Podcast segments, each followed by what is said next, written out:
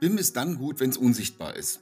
Wenn man es wirklich eigentlich gar nicht mehr als Planer merkt, wenn man sich wirklich auf seine äh, Kreativität, auf seine technische ähm, Kompetenz konzentrieren kann.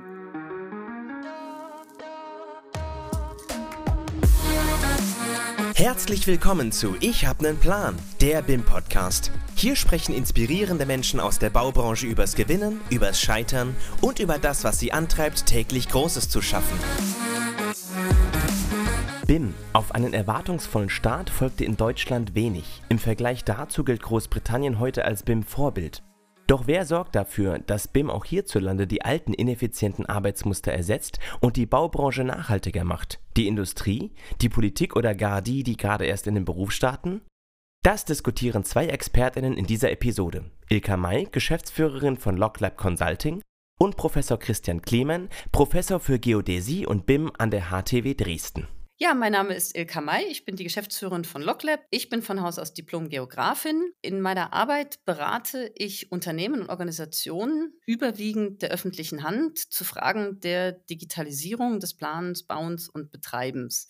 Ich unterstütze also Organisationen dabei, BIM-Strategien zu entwickeln und auch zu implementieren. Äh, Im DVW wurde gerade ein neues Forum zum Thema digitale Zwillinge gegründet. Dieses Forum darf ich leiten.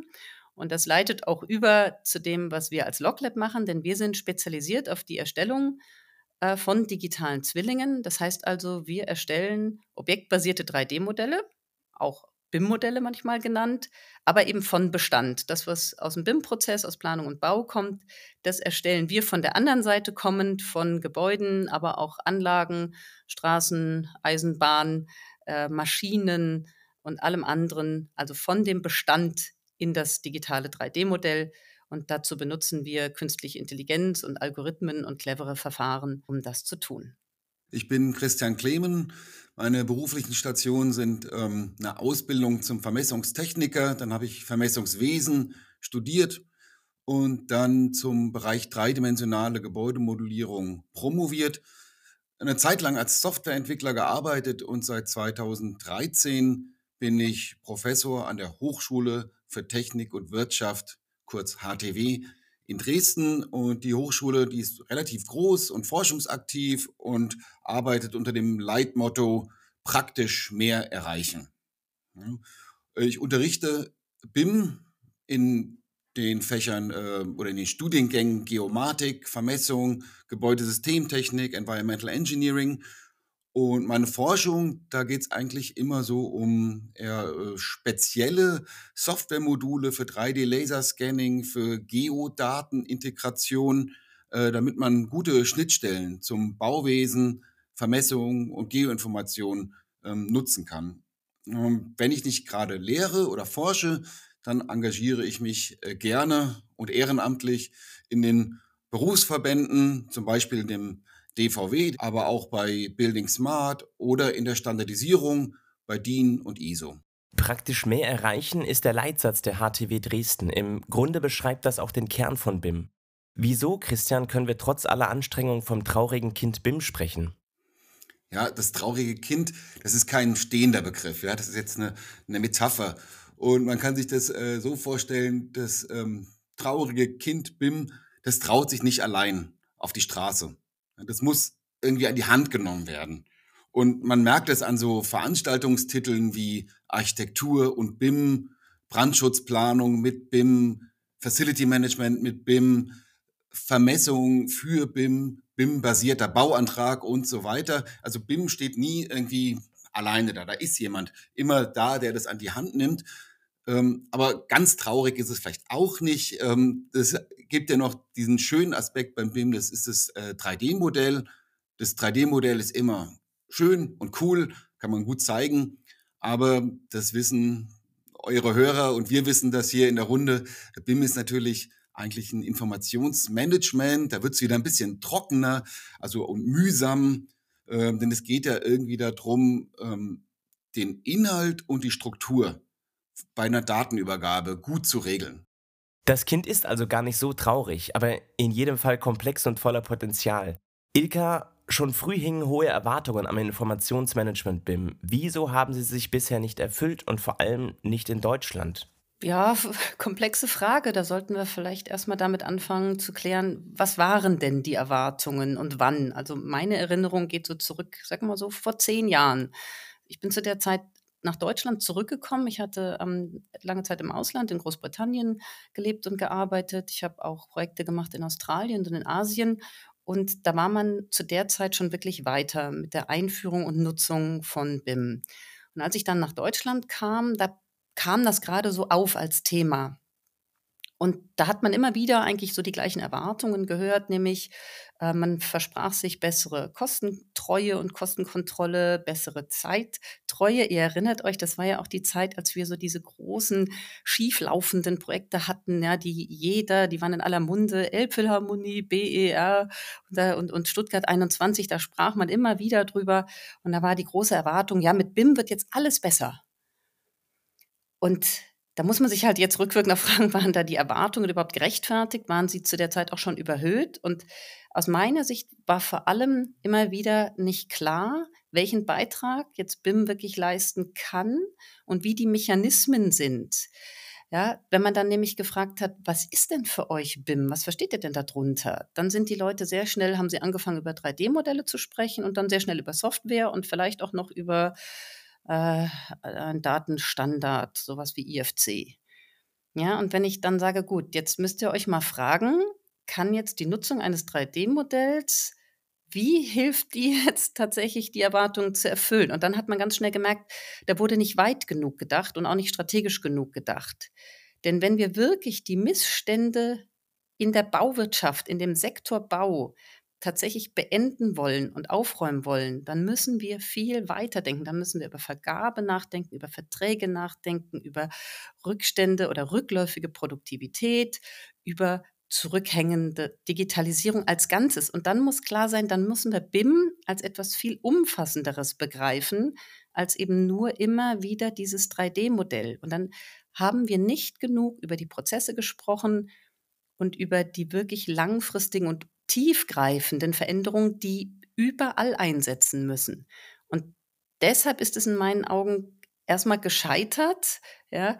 Man hat zu wenig Veränderung tatsächlich eingeführt, gewollt und auch durchgesetzt, ähm, als dass sich diese komplexen Erwartungen hätten erfüllen können. Hm, darf ich da vielleicht kurz äh, einhaken? Also das klang jetzt so gescheitert, ist jetzt so bei mir hängen geblieben. Also was ich schon aber irgendwo sehe, ist, dass ähm, viel mehr interdisziplinär gearbeitet wird. Also ich bin als Vermessungsingenieur jetzt viel mehr im Gespräch mit Architekten, mit Fachplanern, mit Statikern und sagen, wir treffen uns auf solchen BIM-Seminaren oder sitzen in Gremien tagelang rum und kommen dann aber ins Gespräch. Und das ist schon irgendwie was, was BIM wirklich auf den Weg gebracht hat, dass man interdisziplinärer denkt und arbeitet. Ja, gebe ich dir recht. Und das sehe ich auch. Und ich sehe auch, dass wir jetzt so langsam tatsächlich dahin kommen, dass ähm, jetzt viele Begriffe auch etabliert sind, dass damit auch etwas verbunden wird und dass gerade eben so die sichere und kontrollierte äh, das Datenmanagement viel besser geworden ist. Also dieser ganz große Missstand, äh, ich schreibe eine E-Mail an zehn Personen und hänge da 15 Anhänge dran und damit sende ich also Kopien völlig unkontrolliert in die Gegend. Das wird besser, da gebe ich dir völlig recht, das sehe ich auch. Trotzdem ist mir nach wie vor, wird mir zu wenig über die Sachen gesprochen, wie gesagt, die Vergabe, ähm, dass man den Wert von Daten noch besser versteht. Ja, und da gehe ich vor allem immer wieder die, die auftraggebende Seite. Ja, also ein Bauherr oder ein Auftraggeber, der bestellt ja jetzt bei einem Architekten oder beim Ingenieurbüro nicht nur eine Planung, sondern der bezahlt ja letztendlich dafür, dass er Daten bekommt. Ja, und dass wir da den Mechanismus besser verstehen, wie bestelle ich solche Daten, was mache ich dann damit und wie behandle ich die dann auch ihrem Wert entsprechend. Hm. Ja. Ich, ich erkläre meinen Studenten das immer so, man, der Auftraggeber, der, der Bauherr, der beauftragt das Haus, der kriegt ein Haus und dann kriegt er noch eine CD-ROM. Da lachen die natürlich, weil die wissen kaum, was eine CD-ROM ist. Aber, aber so, dass man sich so irgendwie physikalisch vorstellen kann, die sozusagen die Daten noch irgendwie physikalisch sichtbar sind. Deswegen nutze ich da immer diese CD-ROM, die noch mitgeliefert wird, ähm, weil das eben so wichtig ist, damit man dann ja auch das Haus weiter digital betreiben kann. Es endet ja sozusagen nicht mit der Schlüsselübergabe, das BIM. Und dann geht es ja eigentlich erst los. Was meint ihr denn, was brauchen wir, damit BIM erfolgreicher wird? Nach wie vor brauchen wir eigentlich immer noch mehr Klarheit. Wir müssen noch viel besser kommunizieren. Ne? Wir haben jetzt viele Hausaufgaben gemacht in den letzten Jahren. Es sind Standards entwickelt worden, es sind neue Normen entwickelt worden, auch Prozessstandards, es sind Datenformate weiterentwickelt worden, Technologie ist weiterentwickelt worden. Aber das ist weitgehend noch nicht bekannt. Also gerade in den Organisationen, und wie gesagt, ich bin ja oft im Gespräch mit Organisationen der öffentlichen Hand. Ja, da ist die Umstellung auf solche Prozesse, das dauert einfach wirklich lange. Ja, und dann wird immer sehr schnell immer wieder auf die Technologie zurückgegangen und dann wird gefordert, die IT muss jetzt irgendwas bereitstellen oder so etwas, ja. Aber wenn man dann mal fragt, was sind denn eure Kernprozesse und inwieweit verändern sich für euch die Prozesse des Projektmanagements, eure Entscheidungsprozesse, eure Freigabeprozesse, modellbasiert, modellgestützt, informationsgestützt zu machen, dann gucken wirklich die Leute einen noch mit großen Augen an und sagen, ja, was, wie hängt denn das mit BIM zusammen? Und, und da fehlt es in meinen Augen noch, dass solche Zusammenhänge verstanden werden, weil aus meiner Sicht ist wirklich, es ist der Besteller und der Auftraggeber, der hier einen Schritt machen muss, denn der hat eine große Auswirkung auf die gesamte Lieferkette von den ganz großen Unternehmen bis hin zu wirklich den Handwerksbetrieben. Und von dort aus, in meinen Augen, muss erstmal der, der Pull kommen, da muss etwas erfolgen, da, da muss etwas gefordert werden damit dann die Lieferkette eine Chance bekommt, über Innovation und über Wettbewerb sich auf veränderte äh, Gegebenheiten auch einzustellen.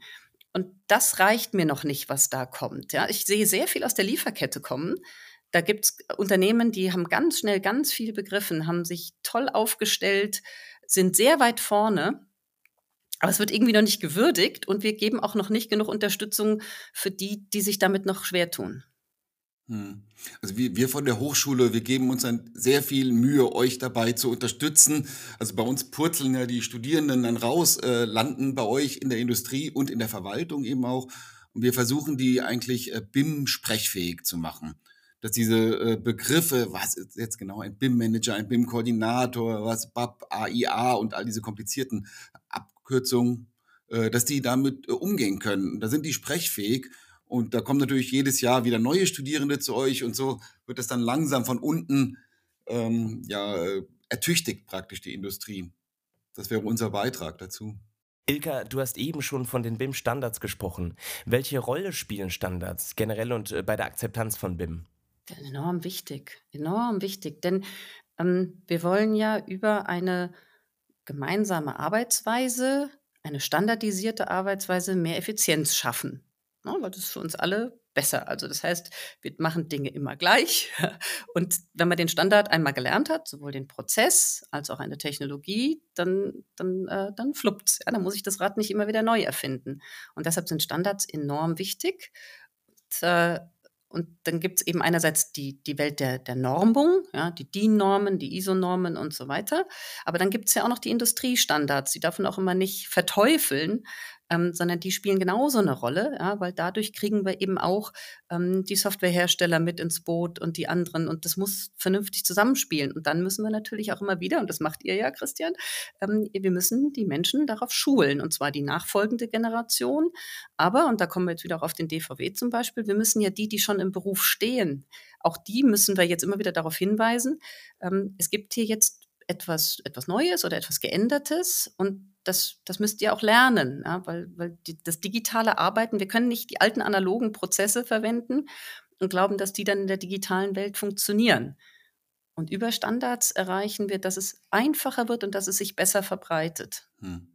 Die, man darf die Standards aber nicht verwechseln. Das passiert bei ähm, so allgemeinen gesellschaftlichen Diskussionen. Da werden Standards mit restriktiven Bauvorgaben verwechselt. Ja, das passiert den Experten nicht, aber so, so in einer allgemeinen Diskussion. Äh, das ist bei BIM wirklich anders, ja, weil BIM ist ja ein Paradigmenwechsel von irgendwie einem grafischen Ausdruck hin zu einem semantischen Informationsmodell. Und die Standards, die helfen, diesen komplexen Prozess einfacher zu machen. Standards dienen der Komplexitätsreduktion. Ja, und ganz konkrete Beispiele sind ja zum Beispiel die VDI, Richtlinien 2552. Äh, da gibt es eine tolle Begriffsdefinition, da einigt man sich praktisch auf eine gemeinsame Sprache, Dann gibt es beim DIN, wird ein Framework entwickelt, wie kann man Modelldetaillierung denn äh, genauer beschreiben, ähm, was die Geometrie, den Informationsinhalt und so weitere Dokumente angeht. Ähm, beim DIN werden auch ähm, Funktionalitäten und Workflows der gemeinsamen Datenumgebung standardisiert, dass man nicht jedes Mal wieder neu überlegen muss, oh, was müssen die eigentlich können, diese Software, sondern jetzt sozusagen eine Checkliste und eben auch äh, Programmierschnittstellen oder die berühmte ISO 19650, so als internationaler Standard für ein Projektmanagement, sehr generisch, aber da findet auch eine internationale Standardisierung statt, die auch der deutschen Bauindustrie und den deutschen Softwareunternehmen und den deutschen Ingenieurbüros eben ermöglicht, auch an internationalen Projekten dann gut teilnehmen zu können. Vielleicht kann ich noch mal auch nochmal zurück den Bogen zu einer deiner ersten äh, Fragen, nämlich ähm, was brauchen wir, damit BIM auch in Deutschland erfolgreicher ist und warum haben manche Sachen noch nicht geklappt? Und kurzes Beispiel, ich habe ja vorhin gesagt, ich habe ja in Großbritannien gelebt und zwar genau zu der Zeit, als BIM dort sehr strategisch eingeführt wurde. Und äh, das war sehr clever. Warum haben die das gemacht? Weil deren Bauwirtschaft lag zu der Zeit in den Jahren 2007, 2008 total am Boden. Und die haben sich wirklich politisch überlegt, was müssen wir tun, um unsere Baufirmen international erfolgreicher zu machen und sie auch als Exportprodukte sozusagen vorzubereiten. So, dann haben die gesagt, wir setzen jetzt da auf BIM und Digitalisierung und dann haben die eine Reihe von Standards entwickelt. Und dann haben die gesagt, wir machen die aber nicht kostenpflichtig, äh, dass man die kaufen muss, sondern wir nehmen die einen Level tiefer und schreiben die als technische Spezifikationen, weil dann können wir sie kostenlos jedem zum Download anbieten. Dann haben die also eine ganze Serie geschrieben, da geht es also um diese Prozesse. Daraus ist ja nachher die 1956 entstanden, ähm, aber es ging eben auch um Datensicherheit, es ging dann um einen Standard, der sich da auf die Auftraggeber spezialisiert hat, sogenannte Soft Landings, was was macht ihr eigentlich, wenn ihr nachher digitale 3D-Modelle von eurem Bestand bekommt und all solche Dinge, eine ganze Serie. Und die haben die in die Welt rauskatapultiert. Ja? Und wenn du nach Middle East gegangen bist, wo zu der Zeit die große Expo geplant wurde, wo die Weltmeisterschaft, äh, Fußball-Weltmeisterschaft geplant wurde und andere, haben alle Nationen mit diesen Standards gearbeitet, weil sie verfügbar waren. Und damit ist die Rechnung total aufgegangen die ganzen britischen Firmen, die kannten das, die waren darauf spezialisiert und die sind dann überall zum Zug gekommen. Und so wurde ganz lange Zeit, wurde die gesamte internationale Standardisierung von diesen Spezifikationen vor sich hergetrieben. Ja? Und das war in meinen Augen eine absolut langfristig durchdachte Strategie, die dann auch gegriffen hat. Und die fehlte mir hier bei uns in Deutschland. Im internationalen Vergleich hinkt Deutschland also hinterher. Ihr arbeitet daran, dass sich das ändert. Ihr seid beide bei der DVW, der Gesellschaft für Geodäsie, Geoinformation und Landmanagement, engagiert. Wie hilft sie BIM und der Baubranche konkret? Also der DVW ist ein großer Verband mit 7000 Mitgliedern, ganz unterschiedlicher Couleur von Behörden bis kleinen Ingenieurbüro, mittlere Bauunternehmen sind er Mitglied. Ähm, hat ein großes Aushängeschild, das ist die Intergeo. Dort finden, das ist die wirklich also mit Abstand weltweit größte Messe der Geobranche. Also da kommt dann lange danach auch nichts und dann geht es irgendwie ganz klein weiter. Also wirklich, da schaut die Welt nach Deutschland, wenn die Intergeo stattfindet. Und auf der Intergeo findet man zum Beispiel äh, ganz viel Softwareanbieter, ähm, die BIM-Software den Planern geben. Äh, wir machen äh, Seminare äh, auf der Intergeo. Und ähm, wenn die Intergeo gerade nicht stattfindet, arbeiten wir natürlich auch an dem Thema BIM wir haben jetzt äh, einen Arbeitskreis gegründet, den leite ich. Das ist der Arbeitskreis BIM. Überraschung. Ähm, und äh, dort versuchen wir auch wieder sozusagen das breite Spektrum des Vermessungswesens mit Behörden, Ingenieurbüros, öffentlich bestellten Vermessungsingenieuren immer an den Tisch zu setzen, regelmäßig Seminare anzubieten, also Weiterbildung, das ist ganz wichtig, aber auch Themen tiefgründiger zu betrachten und am Ende kommen dann so einzelne Positionspapiere raus, wo wir praktisch eine Meinungsbildung unserer Branche ähm, ja, moderieren. Na, ich denke auch, der, gerade der DVW macht hier also einen Riesenjob eben, ähm, also es gibt keine Baubranche ohne Vermessung. Ja, wir müssen wissen, wo Dinge sind und äh, wenn sie gebaut sind oder auch bevor sie gebaut werden. Das ist äh, ganz äh, wichtiger Bestandteil. Und einfach die, die Kommunikation, die darüber betrieben wird, über den DVW, auch die Weiterbildung, was ich vorhin gesagt habe, eben die Ausbildung ist ein ganz wichtiger Aspekt, auch ähm, diesen Beruf auch weiterhin für junge Leute attraktiv zu machen, aber sie dann eben auch weiterhin zu begleiten und eben in so einen Veränderungsprozess mitzunehmen und ihnen die Vielfalt und die Vielfaltigkeit des Berufs auch nahezubringen. Das finde ich ganz wichtig und das Bewusstsein auch zu schärfen. Zum Abschluss bitte ich euch um Gedanken zu folgender Utopie. Alle nutzen BIM. Wie sieht die Baubranche dann aus? Ich denke, äh, BIM ist dann gut, wenn es unsichtbar ist. Wenn man es wirklich eigentlich gar nicht mehr als Planer merkt, wenn man sich wirklich auf seine äh, Kreativität, auf seine technische ähm, Kompetenz konzentrieren kann ähm, und sich eben nicht mehr überlegen muss, wie kommunizieren jetzt die Softwaresysteme miteinander, welche Attribute muss ich jetzt genau für den Anwendungsfall äh, liefern. Ähm, es muss im Hintergrund stattfinden und dafür helfen, hatten wir schon gesagt, die Standards ziemlich gut. Und das wäre eine schöne Utopie. Es löst sich praktisch selber auf. Ja, meine Utopie fängt mal da an. Ich habe vorhin schon von der Komplexität vieler ähm, Schwierigkeiten und Herausforderungen im Bau gesprochen. Und ich möchte auch vielleicht nochmal auf einen Bericht verweisen. Der ist jetzt auch schon wieder ein paar Jahre alt und das ist der äh, Bericht der Reformkommission Bau von Großprojekten. Weil da hat sich wirklich eine große Kommission sehr intensiv Gedanken gemacht, was sind die verschiedenen Herausforderungen, die wir haben. Und das kann ich wirklich jedem nur mal raten, sich das nochmal zur Hand zu nehmen und auch die Empfehlungen zu lesen, die da drinnen stehen. Und ich finde es dann eine spannende Frage, sich immer wieder zu stellen, welchen Beitrag kann jetzt BIM und Digitalisierung leisten in jeder einzelnen der Herausforderungen. Und wir werden uns überall wiederfinden.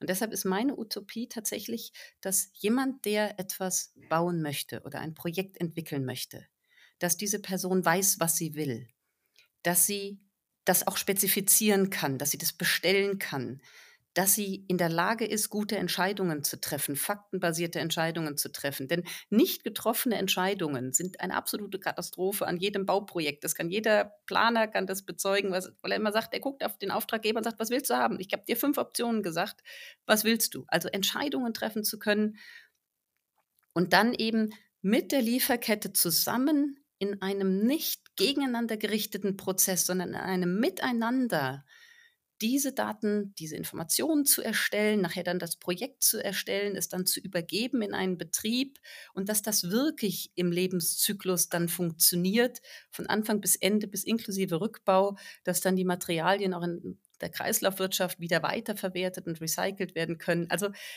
das, wovon alle immer reden, dass das tatsächlich funktioniert im gesamten Kreis. Das ist meine Utopie und da glaube ich auch dran. Also das ist nicht eine ferne Vision, sondern das ist auch erreichbar in meinen Augen. Ilka, Christian, ich danke euch für das Gespräch. Das war Ich habe einen Plan, der BIM-Podcast. Schön, dass Sie zugehört haben. Bis zur kommenden Episode.